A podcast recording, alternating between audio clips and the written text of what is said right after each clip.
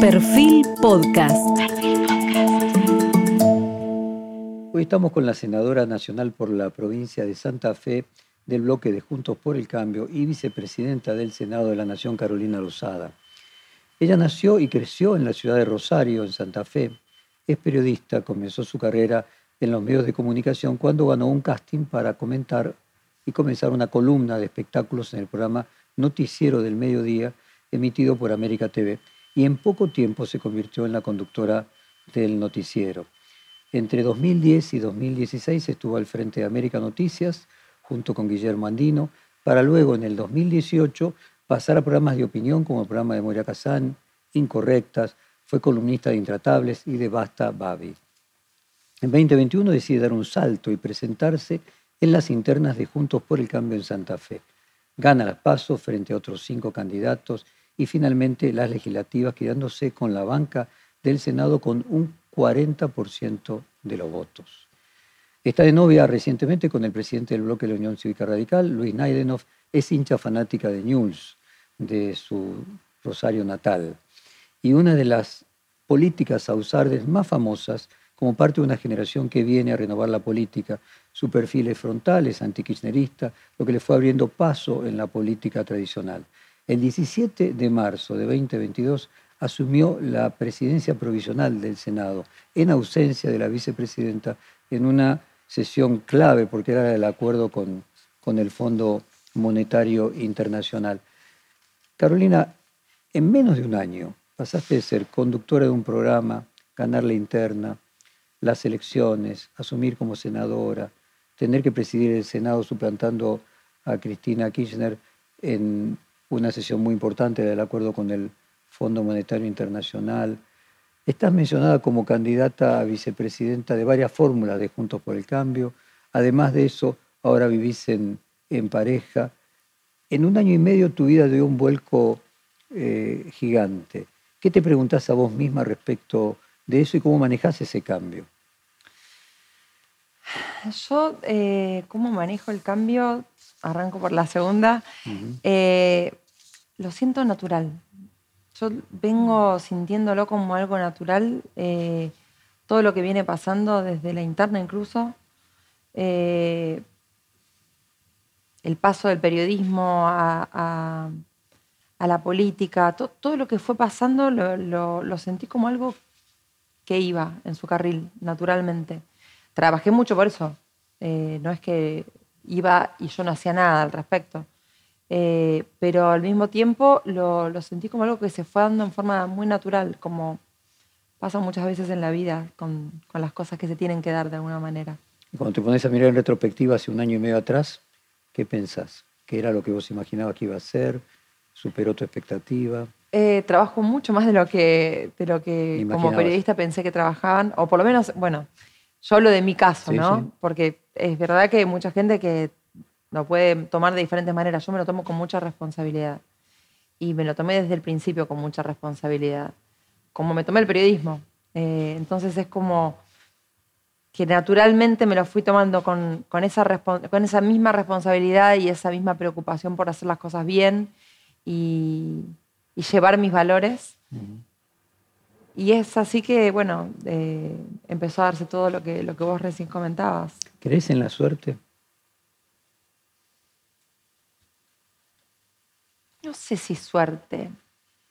No sé si suerte, porque creo que si fuera por suerte sería algo que le tiras una moneda y es al azar. Y yo trabajé mucho. Eh, vos hablabas bien de, esta interna de cuatro fuerzas dentro de Juntos por el Cambio, en donde la nuestra, lejos de ser suerte, fue un equipo que trabajó muchísimo para que lo logremos.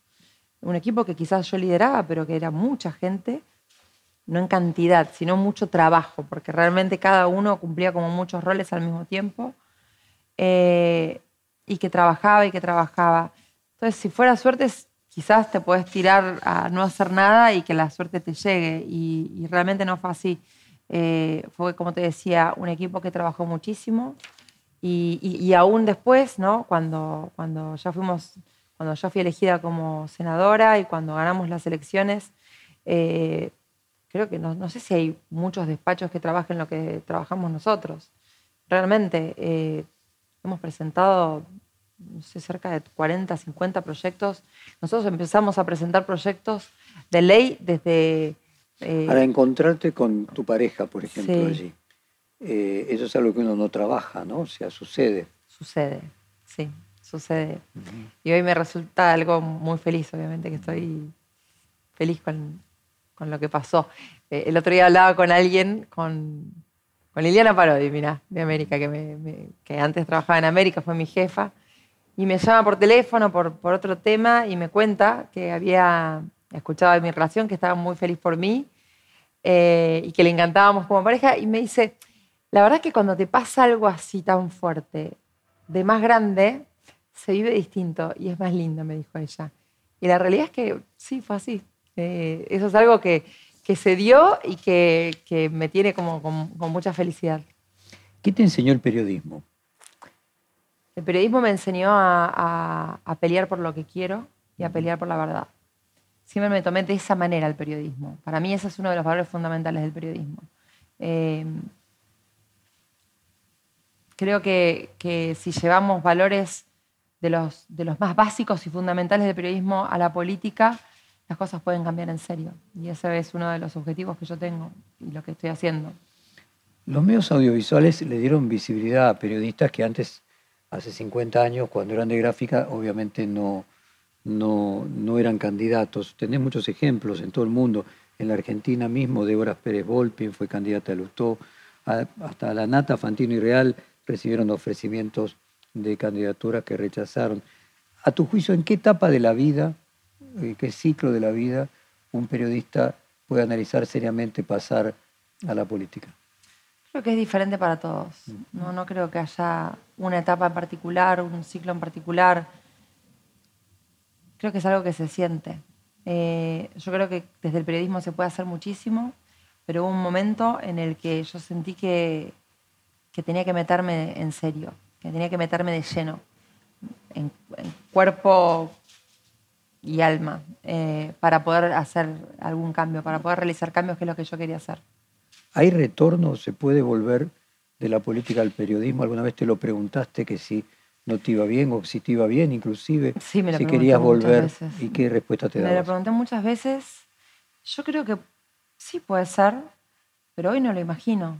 Hoy estoy como súper compenetrada en, en, lo que estoy haciendo y en, y en seguir desarrollando lo que, lo que vine a hacer que es cambiar las cosas. Eh, no, no estoy pensando en volver al periodismo. Aunque, ojo, yo creo que uno no deja de ser periodista. ¿eh? En, mi forma de encarar las cosas, sigo siendo periodista, en mi forma de encarar los discursos, en mi forma de, ver lo que, lo que hago y hacerlo como lo hago, sigo siendo periodista. Ayer, por ejemplo, a, veces hasta en mis redes sociales, ¿no? Cuando quiero mostrar algo, cuando quiero mostrar... Es una didáctica de periodista. Exacto, es la forma de pensar del periodista, es conectado con la gente en forma directa. Los periodistas tenemos conexión directa con la gente, que es lo que muchas veces decimos todos que le falta a la, política tradicional. No a toda, pero a mucha de la política tradicional.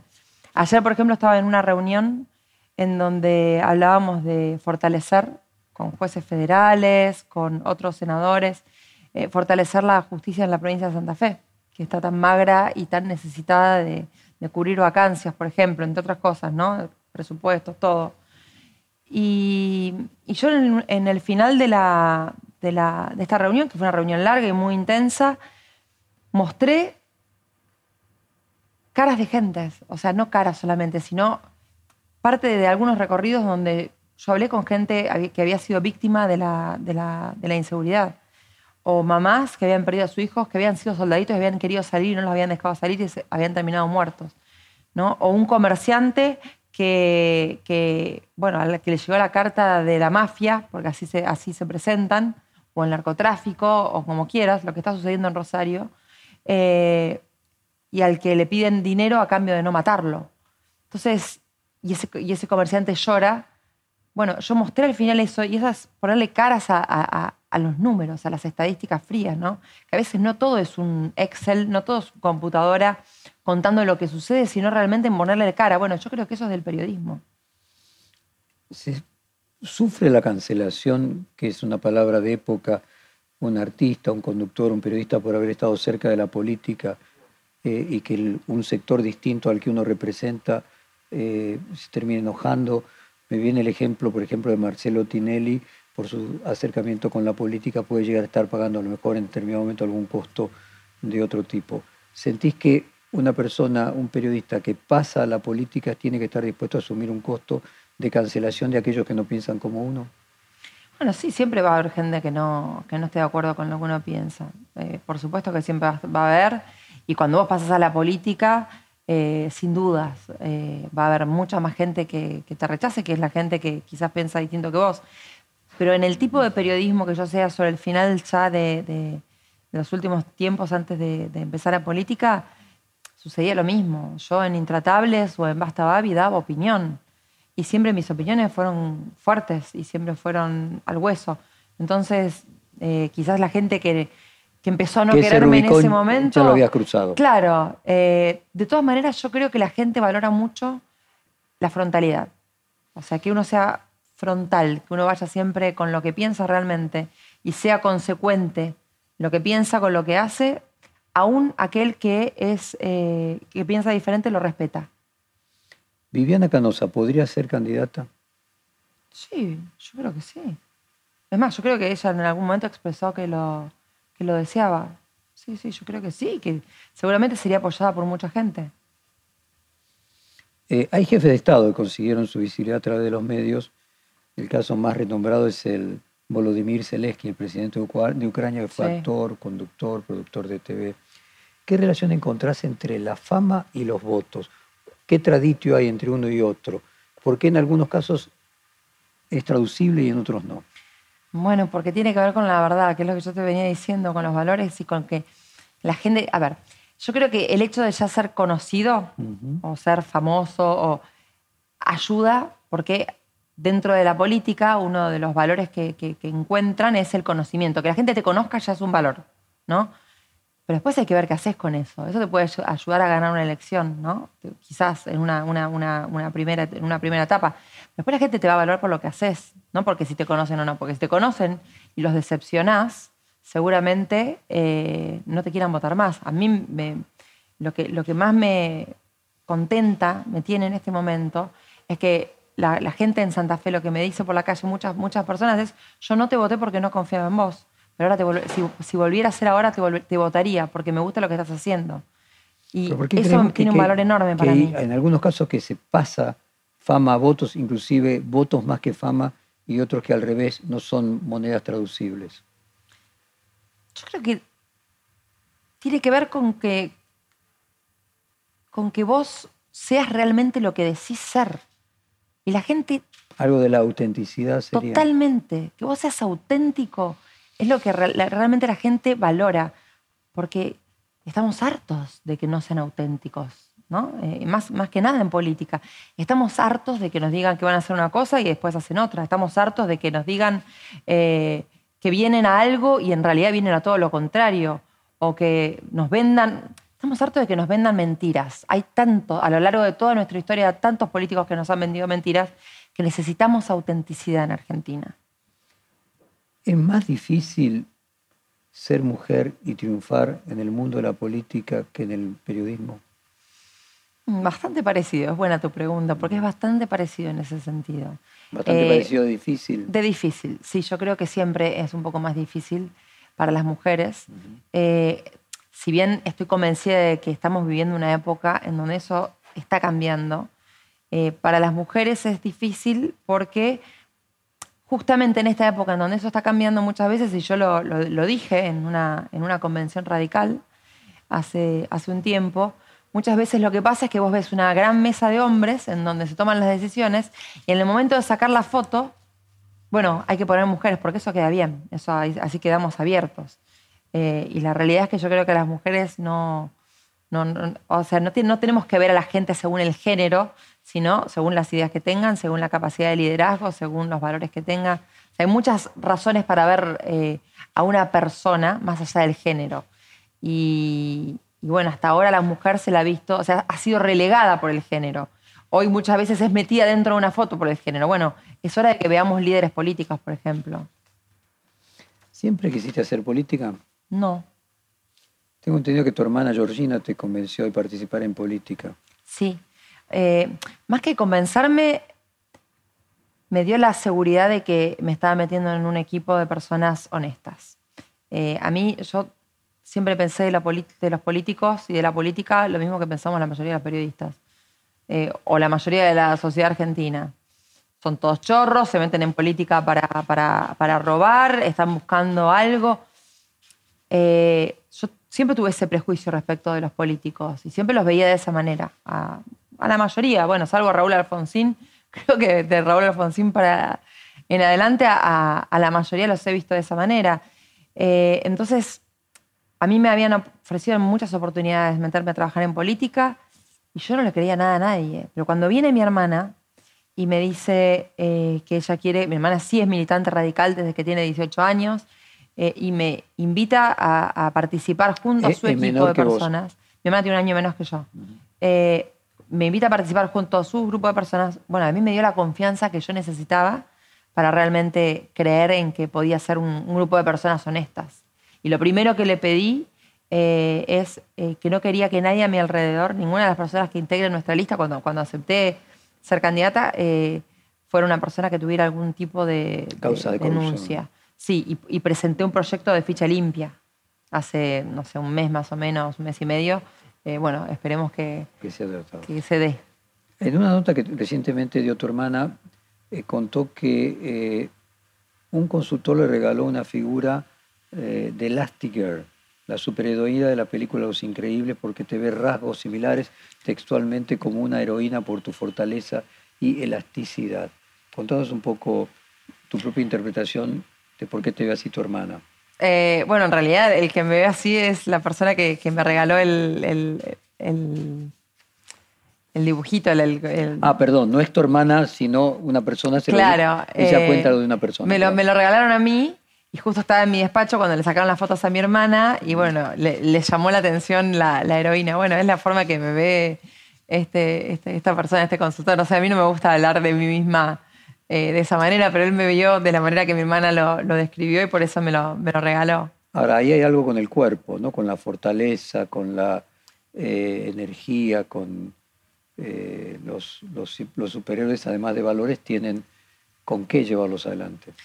¿Pero con el cuerpo a qué te referís?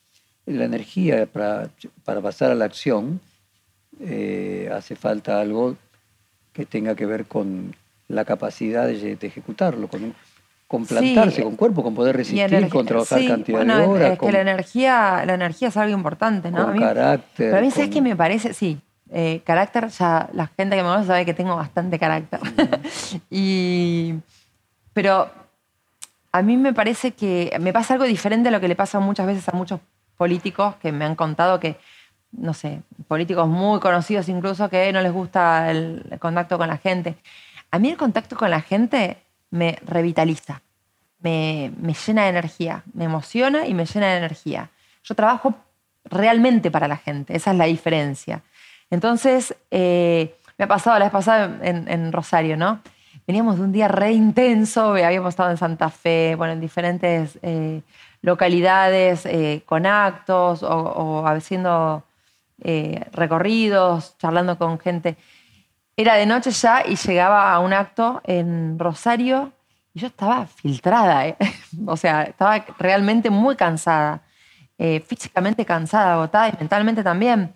Y cuando entro em, y, empiezo a estar en contacto con la gente es como que automáticamente me resurjo. Eh, Ahora tu propia hermana va a ser candidata. Bueno, eso, ella lo que dijo en realidad en aquella nota... No, te pregunto, quiero decir, no, no, no lo sé, no lo sé, eso es algo que es una decisión personal de ella. A mí me parece que, tiene todo para hacerlo y me encantaría, pero, pero me parece que todavía falta y, ella lo que dijo, lo que le preguntaron es si ella estaba lista y ella dijo que sí, que estaba lista. Pero de ahí, bueno, ya es una decisión personal de ella. Déjame entrar en el tema. Me encantaría que la conozcas, ¿eh? Bueno, con mucho gusto. Con las elecciones de 2023, eh, el hecho de que los medios nacionales estén en Buenos Aires, eh, hace más difícil a alguien del interior abrirse camino en la política con la visibilidad que da trabajar en los medios. O sea, vos misma tuviste que venir del interior a Buenos Aires. ¿Hay algo de porteñismo en la visibilidad de los medios? Sí, pero no pasa en Rosario, por ejemplo. En Rosario los, los, medios rosarinos son muy fuertes, muy, muy fuertes. Eh, los programas que más se ven son rosarinos. Eh, entonces, en Rosario pasa algo distinto, pero sí a nivel, eh, en el interior de la provincia pasa mucho más eso, y en el interior del país en general. Bueno, de hecho, el rating se mide acá cuando en realidad eh, hay muchos programas Justo se mide Rosario, Córdoba y Mendoza, pero el resto del país no pero, se mide. Claro, pero no, pero y, acá en Buenos Aires principalmente, ¿no? Eh, cuando en realidad uno va a, no sé, a Formosa, que estuve la semana pasada, o a Corrientes, a cualquier otro lugar del interior del país, y a lo mejor no son los programas que más se ven los que se cree que se ven acá en Buenos Aires, o los canales que más se ven los que se ven acá en Buenos Aires. Pero sí, contestando directamente a tu pregunta, creo que que, siempre para un candidato es bueno estar y llegar a los, a, los medios nacionales. Para mí fue diferente porque yo vengo de los medios. Entonces eh, fue distinto en ese sentido. A mí me, me pasa que nosotros no, nos venían invitando a. Yo tengo que tratar de al revés, de regular, de no salir mucho en los medios, porque me parece como que se genera como, como, como un, desgaste que, que, termina siendo excesivo. Hablabas de un consultor. Eh, para los consultores, la fórmula ideal en un dúo, como es una fórmula presidencial, eh, es que el candidato cumpla con que la fórmula tenga una mujer y una persona del interior, que son casualmente las cualidades que normalmente faltan. La mayoría de los candidatos a presidente de las últimas elecciones eran todos porteños o del Gran Buenos Aires. Eh, vos reunís las dos características, sos mujer y sos representante de no la ciudad de Buenos Aires, sino del interior del país. Venís recibiendo muchas, muchos sondeos para ser candidata a vice de una fórmula de los distintos eh, candidatos potables de Juntos por el Cambio. Bueno, sé que se habla de eso, sí. La respuesta es que, que sí, que sé que se habla de eso. De todas maneras, creo que en realidad falta bastante todavía es poco y es mucho. Yo, vi por tu mirada que decís, bueno, no tanto estás pensando, ¿no? Pero no tanto, pero al mismo tiempo vos pensás que en Argentina eh, los tiempos, en una semana pasa de todo, ¿o no? En una sí, pero no, no va a haber en, de acá a marzo eh, quienes reúnan las características de Borruniz que no estemos considerando, eh, porque obviamente hay una hay un sesgo eh, hacia hombres y porteños, por lo que hablamos antes, incluso los medios de comunicación. Entonces, siempre lo que falta completar son los atributos que, vos tenés. A ver, déjame hacerte o llevarlo por otro lado. Eh, una lógica sería que uno se plantea, bueno, eh, una persona como Morales no necesitaría que la compañera alguien del interior, porque ella es del interior, necesitaría que fuese una mujer. Una persona como Patricia Bullrich podría precisar a alguien del interior, pero no que fuese mujer. En ese caso, de lo que se menciona es Cornejo con, Patricia. Pero Manes, Rodríguez Larreta y eventualmente Macri, sí. Eh, ¿Los sondeos que vos recibiste incluyen alguna de estas tres personas? Eh, probablemente sí, probablemente. Eh, ¿Y tenés alguna preferencia en el sentido? Yo hoy creo que cualquiera de las tres personas pueden llegar a ser presidentes de la nación. Incluso lo abriría más todavía. Yo creo, no, no, no descreo que en la posibilidad tampoco de que tenga posibilidades Patricia, Gerardo Morales, eh, son, son muchos los... No, no, sí, lo que me mencionaba es que en el caso de Patricia ya es mujer, en el caso de Morales ya es del interior. Sé, ya sé lo que decís. Eh, a ver, si me preguntás qué pienso yo, yo, creo que sí o sí en la fórmula tiene que haber un hombre y una mujer. Me parece que eso es muy importante y me parece que eso es algo que no podemos negociar. Las mujeres especialmente. Creo que eh, hemos llegado a un lugar en donde las fórmulas tienen que ser mixtas. y por supuesto, me parece que es importante que el interior esté representado. Vivimos en un país federal pero parece que a veces es federal solamente en los papeles porque en la, realidad no, no es un país federal. En la realidad lo que sentimos desde el interior es que la Argentina es un país en donde todo se hace, se cocina y se decide en la capital federal. Entonces me parece que, es importante. Después las fórmulas eh, se verán más adelante. Yo hoy no tengo nada de energía puesta en eso. Ponerlo de otra manera. Así como decís que en la fórmula tendría que haber una mujer, eh, ¿te parece que la fórmula tendría que ser combinada de los distintos partidos o tendría que ser pura del PRO y pura del radicalismo? Mira, a mí me parece que lo, lo más representativo es algo combinado. Sí. Pero tampoco se descarta que, pueda haber después, en las pasos de la gente definirá, ¿no? Puede haber fórmulas puras, pero me parece que una fórmula combinada es, eh, es lo que más nos pide la gente. La, la gente en la, en la calle lo que te pide es que Juntos por el Cambio esté unido. Entonces creo que nada más amalgamado que una fórmula combinada. En cuyo caso nos quedaríamos con vos candidata a vicepresidente o de Macri o de, de la reta. Digo, no, no necesariamente porque hay que ver cómo sean las cosas más adelante, hay que ver cómo se va dando todo más adelante. En el reportaje anterior que yo te hice, el título es Sé que Mauricio Macri quiere ser candidato a presidente. Eh, pasó casi un año de eso. Sí. Eh, hoy ¿Un año ya pasó? Y fue en noviembre, o sea, 10 meses. Eh, ¿Crees que sigues pensando lo mismo? ¿Crees que quiere ser presidente? Creo que no lo descarta. Creo que no lo descarta. Eh, si lo quiere o no, es algo que lo debe pensar con su almohada, con su mujer, con, su familia. Eh, no lo dice en este momento, pero yo estoy convencida que no lo descarta. Dijiste con su mujer, con su familia, la decisión de tomar un puesto de esa envergadura, ser gobernador, ser presidente, ser vicepresidente, ¿es algo que necesita ser conciliado con la pareja, con la familia? Sí y no. Eh, yo creo que es algo que se define uno hacia adentro. Eh, pero bueno, por supuesto, o sea, uno define qué es lo que quiere y qué es lo que está puesto, dispuesto a arriesgar por eso. Porque vos decidiste sin pareja. Hoy tenés pareja. Sí. Te pregunto, hoy tendrías que conciliarlo. Yo, estaba, yo estaba en pareja. Ah, estabas en pareja en sí, sí, sí, sí, sí, eh, hoy. Pero decidiste sola en ese caso.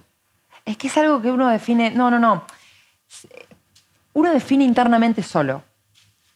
Pero después tiene que conciliarlo con la pareja. Y porque la pareja tiene que decidir, decidir si va a acompañar o no acompañar esa situación. A ver, y hablando de ese tema, eh,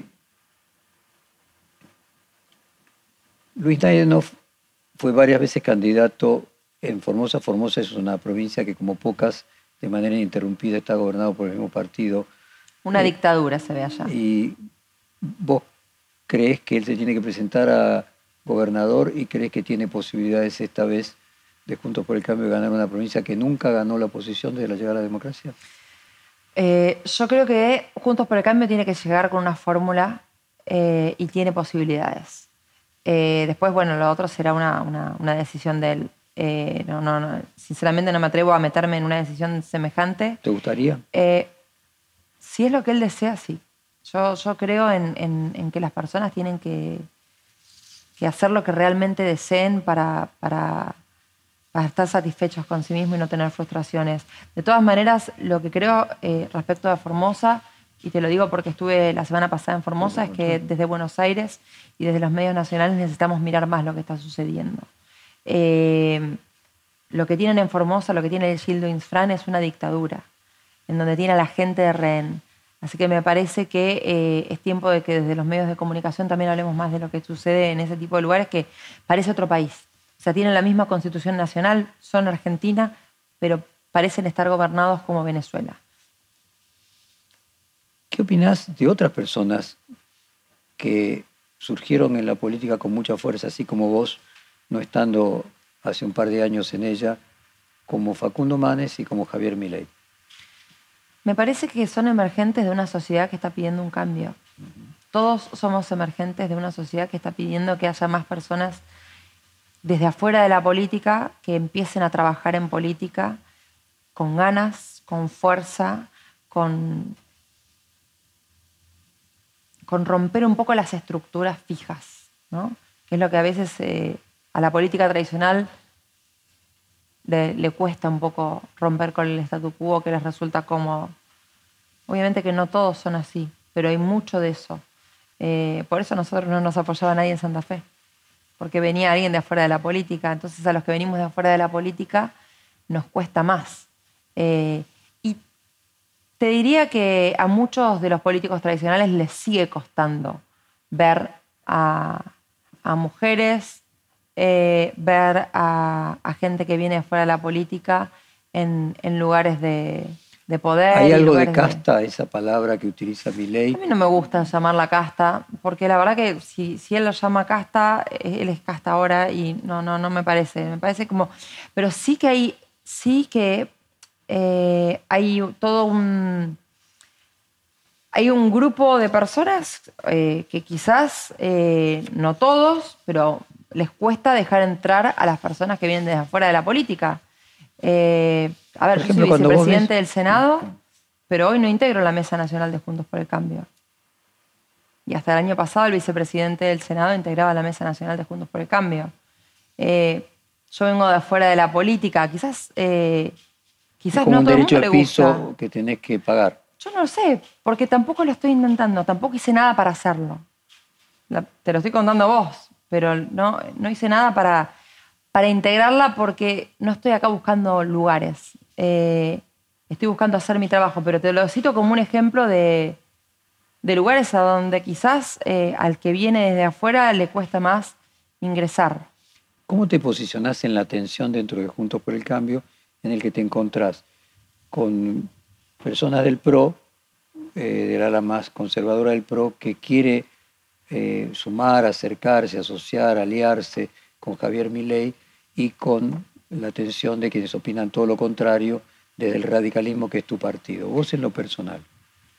Mira, yo eh, creo que no tiene sentido hablar de Javier Milei adentro o afuera de Juntos por el Cambio, porque Javier Milei dijo 700 veces que no quiere estar en Juntos por el Cambio. Entonces, ¿cuál es el sentido de hablar de alguien que no quiere estar en Juntos por el Cambio? De su entrada a Juntos por el Cambio. No le encuentro practicidad. Sí, lo pongo en estos términos, que pasada la primera vuelta, si hubiera segunda vuelta, hubiera un acuerdo con, con mi ley. Todo aquel que esté de acuerdo con los valores de Juntos por el Cambio y con el proyecto de país que nosotros tenemos en vista, es bienvenido a Juntos por el Cambio, en mi opinión. Eso yo te hablo por mí.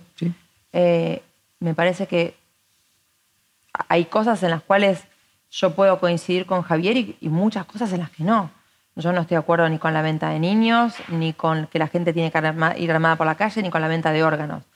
Eh, yo con todo eso no tengo nada que ver. Ahora, al mismo tiempo te puedo decir que a Javier Miray lo conozco porque eh, yo estaba en Intratables cuando él venía todo el tiempo a Intratables. Él, de hecho, se hizo conocido viniendo a Intratables. Y, te puedo decir que desde ese lugar lo conozco como una, como una persona a la cual le tengo mucho afecto. Eh, Hubo un fenómeno en Intratables, hubo un fenómeno en América de construcción al mismo tiempo tuya y, de mi ley, por ejemplo. Yo creo que cuando uno empieza a dar opinión, la gente toma partido. Bueno, pero que ahí se permitía dar una opinión que en otros lados no se daba. Por ejemplo, en España dicen que la sexta eh, era el canal de Podemos. Eh, digo, hay algo que se generó ahí, bueno, ahora Canosa, probablemente o eventualmente candidata. Hay algo del marco ecléctico que se da en, América, que es una fábrica, un laboratorio de candidatos. Creo que no es algo planificado de esa manera, no creo. No, no creo. No, para nada. Deberían querer quedarse Pero el hecho de... No, pero está bueno, está, está, bueno lo que, lo que pensás, porque no, lo había pensado nunca, pero eh, realmente, si te pones a pensar un programa como Intratables, en donde todos hablábamos y cada uno tenía una opinión diferente y todos teníamos la libertad de decir lo que se nos cantaban las ganas eh, y qué es lo que debe ser, ¿no? Eh, y bueno, la gente empieza a, valorar las opiniones diferentes y la forma en la que vos vas argumentando tus opiniones, porque no es solamente opinar y decir lo que uno piensa, eh, uno que quiere a tal y otro que odia a tal o que no quiere o porque no le gusta tal no, no, es como vos argumentás y cómo vos en, el, mismo debate te, defendés y defendés tus ideas. Entonces la gente va sabiendo cómo sos y te va conociendo. Y al conocerte, no solamente conoce tus opiniones, te semblantea, te conoce tu mirada, empieza a conocer mucho más de lo que, de lo que se escucha, sino también lo que se percibe de cada persona. Y creo que eso es algo muy importante eh, a la hora de, de, la política, ¿no? Que la gente ya al conocerte te percibe y sabe cuándo algo te gustó, cuándo algo no te gustó, qué te pone incómodo, qué te relaja, qué te divierte. Y ese contexto de libertad, si vos te hubiera tocado estar eh, en América frente al episodio de Canosa, ¿hubieras pensado que la línea editorial del canal tenía derecho a poner un límite a qué emitir o qué no emitir? Mira, yo creo totalmente en la libertad de expresión. Yo trabajé 20 años en América y trabajé con toda la libertad del mundo en América. Muy, muy feliz de haber trabajado en América. Me siento orgullosa del canal en donde trabajé. Con el tema de los scratches, hay mucha gente que, piensa de diferentes maneras respecto de eso. Porque sí es cierto de que los scratches pueden generar un nivel de violencia que nadie desea en Argentina. Eh, yo trabajando en el noticiero, en un momento, creo que fue cuando Eve de Bonafini había puesto los scratches de los periodistas en la plaza y instaban a la gente a que escupa a los periodistas. Eh, yo no me acuerdo si fue que lo, mostró el noticiero y en el canal dijeron que no se muestre más eso. O sea, no, que, ya que en aquel, en aquel momento ¿no? que no querían que se muestren los scratches por, por la violencia que eso puede generar. ¿Por qué? ¿Qué te puede pasar en un momento? Mañana a vos o a mí, a cualquiera, a cualquier persona que sea conocida, nos puede pasar que venga alguien con un teléfono y te empieza a decir cosas y si esa persona se hace conocida por empezar a decirte cosas, mañana viene uno y que quiere ser más conocido que ese y te pega. O viene otro con un cuchillo y te lo clava. Entonces, ese es el peligro que tiene el tema de los scratches para mí. Eh, después, bueno, cada uno es libre de, pensar lo que quiera ¿no? al respecto. Sí creo que debe informarse. Déjame llegar nuevamente a las elecciones de 2023, pero ahora desde eh, el el, frente de todos. Y quiero entrar por el lado de Cristina para llegar a las elecciones 2023. Eh, vos sos la vicepresidenta del Senado. ¿Tenés relación con la presidenta del Senado, con Cristina Kirchner? ¿Cómo es tu relación con ella? No tengo relación. O sea, la única relación que tengo es durante la, durante la sesión, cuando me tiene que nombrar para algo, pero ella abre la sesión y se va. Es automático. Abre la sesión, chao. La vez pasada, cuando abrió, yo eh, había pedido una moción de preferencia para pedir que por favor se trate eh, y se, en, plenario de comisiones en mi proyecto de ley respecto a la emergencia en seguridad para Santa Fe. Y me tuvo que nombrar en ese momento, o cuando me tocó, tomó el juramento como vicepresidente del Senado o como senadora nacional, pero fuera de eso no, no, no he tenido ningún tipo de relación con ella. ¿Tus otros, eh, tus colegas te cuentan que también con ellos es así o con vos en particular? No, no, no, con nadie. Yo no tiene relación con nadie. Eh, quizás tiene relación con los jefes de, sus dos bloques. Eh, dice que ahora son dos bloques de partido, pero, eh, pero todos le tienen pánico. Los, los, suyos son los que le tienen miedo. Sí, no, los nuestros no le tienen miedo porque no tienen ningún poder sobre nosotros. Pero los de ellos, los de ella le tienen realmente miedo. Carolina, varios políticos importantes del kirchnerismo acusaron al presidente Alberto Fernández de no haber impedido que la vicepresidenta llegara a esta instancia judicial e incluso lo han acusado como el culpable de esto, al mismo nivel que a los jueces y a los fiscales. Se especula de que una eventual condena en diciembre o después de la feria en, febrero eh, produjo un enojo en la vicepresidenta que la pueda llevar a romper el frente de todos, a quedarse con una minoría intensa. Eh, en las conversaciones que ustedes hacen dentro de la oposición, ¿ven este escenario factible? ¿Cómo lo analizan? Mirá, em, primero que nada, el que, el que diga eso no cree en la República, ¿no? O sea, no cree en la división de poderes. El presidente no tiene que permitir o dejar de permitir que pase lo que pase. Esto es un poder, otro poder, que es la justicia. Ni yo como poder legislativo, ni el presidente como poder ejecutivo tiene que meterse en lo que decide la justicia. Vos puedes, te puede parecer bien, te puede parecer mal, puedes tener tu opinión personal, pero de ahí a meterte es otra cosa. Eh, y si Cristina está enojada, yo creo que ya Cristina está enojada. Yo la vi desesperada, realmente desesperada, con, con miedo.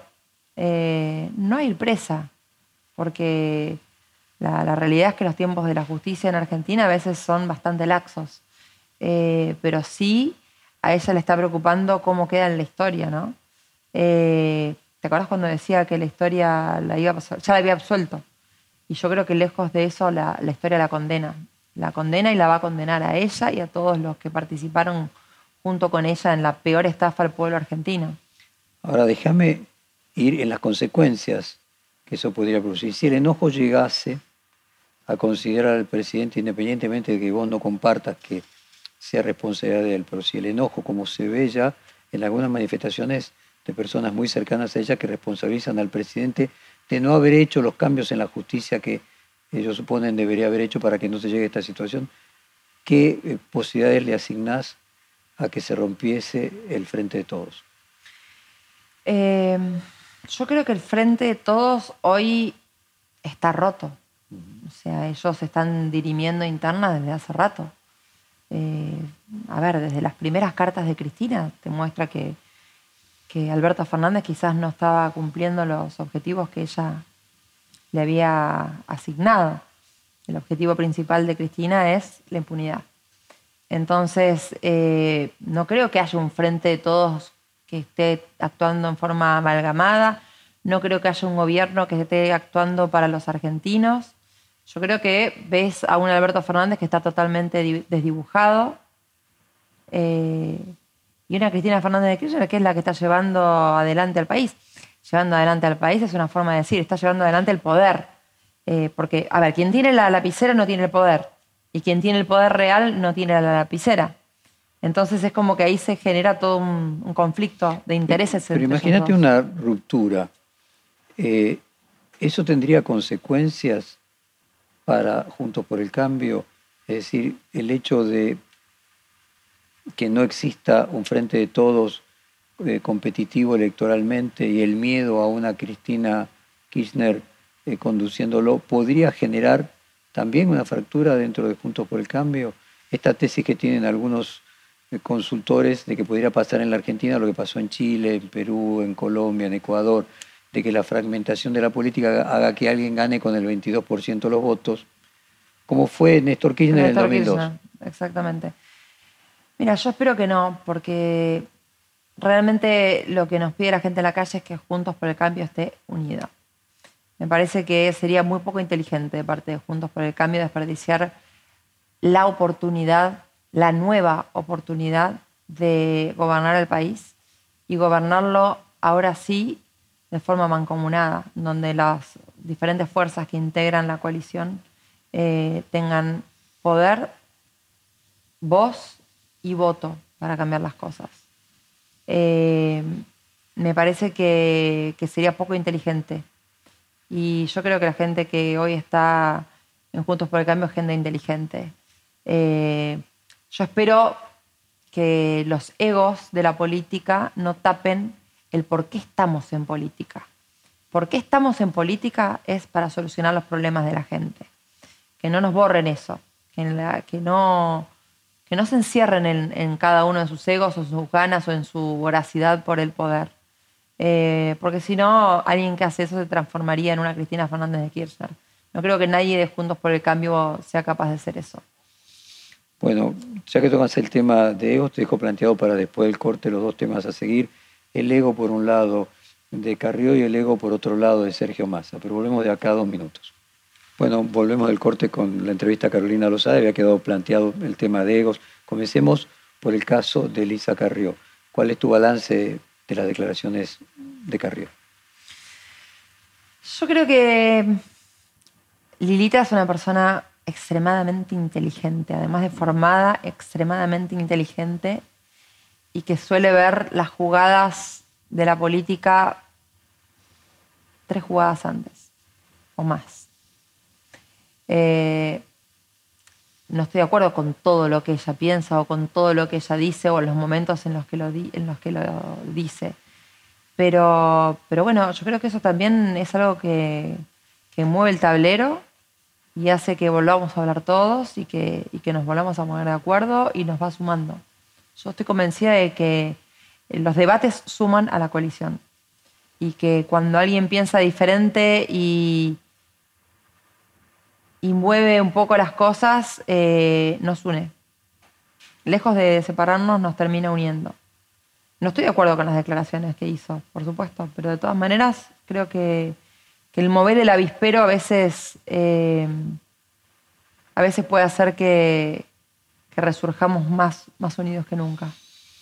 Y en el caso de Sergio Massa, eh, respecto de su posibilidad de poder ser candidato a presidente, de salir airoso, eh, de estabilizar la economía de alguna manera. Bueno, yo creo que el kirchnerismo ya llegó al fin. No, no creo que pueda haber mucho más kirchnerismo eh, ahora, en lo inmediato. No digo que no puedan reconstruirse, nunca hay que dar por jubilado a nadie. Pero creo que el kirchnerismo, el populismo, no. La gente se dio cuenta que el populismo no funciona. O sea que si Massa lograse eh, tener ciertos resultados positivos, lo colocaría como jefe de la oposición y candidato a 2027, pero no le alcanzaría para 2023. ¿Entiendo bien eso? Yo deseo, porque soy argentina, vivo acá eh, y mi familia vive acá y todos, que le vaya bien en la economía a quien esté. Pero yo lo que veo es que dentro del gobierno no van a hacer nunca lo que hay que hacer para que la economía nos empiece a ir bien. Y yo estoy convencida que este gobierno en realidad no va a generar ya, no tiene posibilidades eh, de tiempo, ni tiene posibilidades ideológicas de generar los cambios que tiene que generar para que la Argentina resurja. ¿Por qué? Porque para resurgir un país necesita confianza como base, básico confianza, credibilidad, que los argentinos creamos en el gobierno, en quien nos conduce y que desde afuera también nos crean algo. Este gobierno no ha hecho más que atar de pies y manos a, los sectores productivos. No ha hecho más que dejar sin trabajo a la gente. Eh, no ha hecho más que lo, mismo que Insfran en Formosa. Yo me, me, sorprendía muchísimo escuchando ahora cuando estaba allá que tenía empleados públicos a los que le pagaba sueldos muy, muy bajos pero muchos al mismo tiempo, muchos empleados públicos, de la mayoría empleados públicos con sueldos muy, muy bajos, para tenerlos así de alguna forma de rehenes. Y el kirchnerismo con los eh, planes sociales ha hecho lo mismo. Tener a mucha gente como rehén, obligada a ir a las marchas, obligada a no poder trabajar en blanco, eh, que es lo que la gente necesita para poder ganar su propio dinero y ser digna. Eh, entonces yo creo que es tan fuerte la negación ideológica que tiene este gobierno hacia lo que hay que hacer para que el país resurge, para que la gente tenga el poder para por sí mismo lograr lo que quiere lograr, que no va a poder. Y eso es lo que hace que no seamos previsibles, que no seamos confiables. ¿Cómo te imaginas que se llegue económicamente a las elecciones del año que viene? ¿Qué escenario, ¿Qué escenario es Destruido. Yo creo que ya estamos destruidos económicamente. ¿Que sigue empeorando, que se estabiliza o que mejora un poco? A ver, se me mezcla el deseo con, la visión. Eh, mi deseo es que, aunque sea, nos estabilicemos y frenemos la caída. Mi, deseo es ese porque creo que, porque yo sí le, veo la cara a todos los argentinos que estamos tratando de, siendo que estamos como en una pileta con la cabeza, haciendo la plancha con la cabeza hacia arriba, tratando de seguir respirando. Entonces mi deseo es ese. Eh, y de mi parte y de parte de toda la oposición vamos a hacer lo posible para que eso se dé así. Porque a nosotros sí nos importan los argentinos. Porque nosotros sí votamos el acuerdo con el fondo para que no, eh, para que no caigamos en default. Que ellos no lo votaron. Entonces fíjate a quién le importa a la Argentina, a quién le importa a los argentinos y a quiénes no. Carolina, volviste a mencionar eh, Formosa. Sí porque estuve la semana pasada. Por eso. Bueno, pero además porque estás en pareja con el senador que representa Formosa y, eventual y muy probable Pero te puedo mencionar también en otro, en otro sentido a Santa Fe.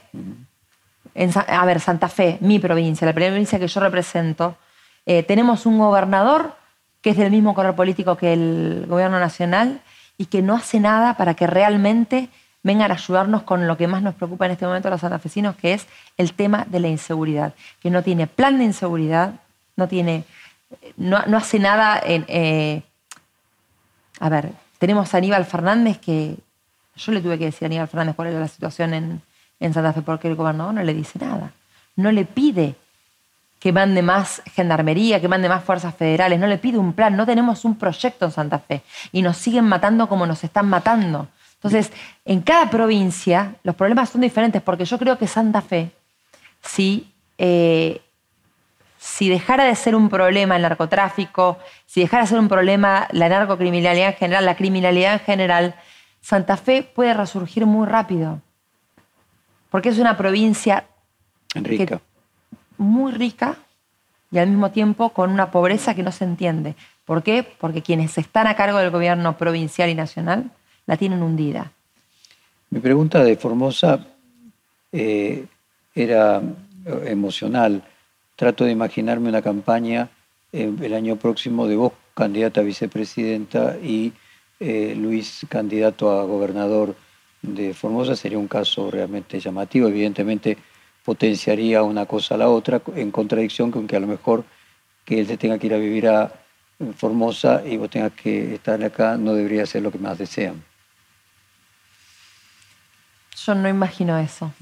No imagino. Eh, estoy tratando, como te decía, de no imaginar el tema de las candidaturas y de que mi energía esté puesta al 100% en, en lo que estoy haciendo hoy. Creo que, es lo que espera la gente de mí.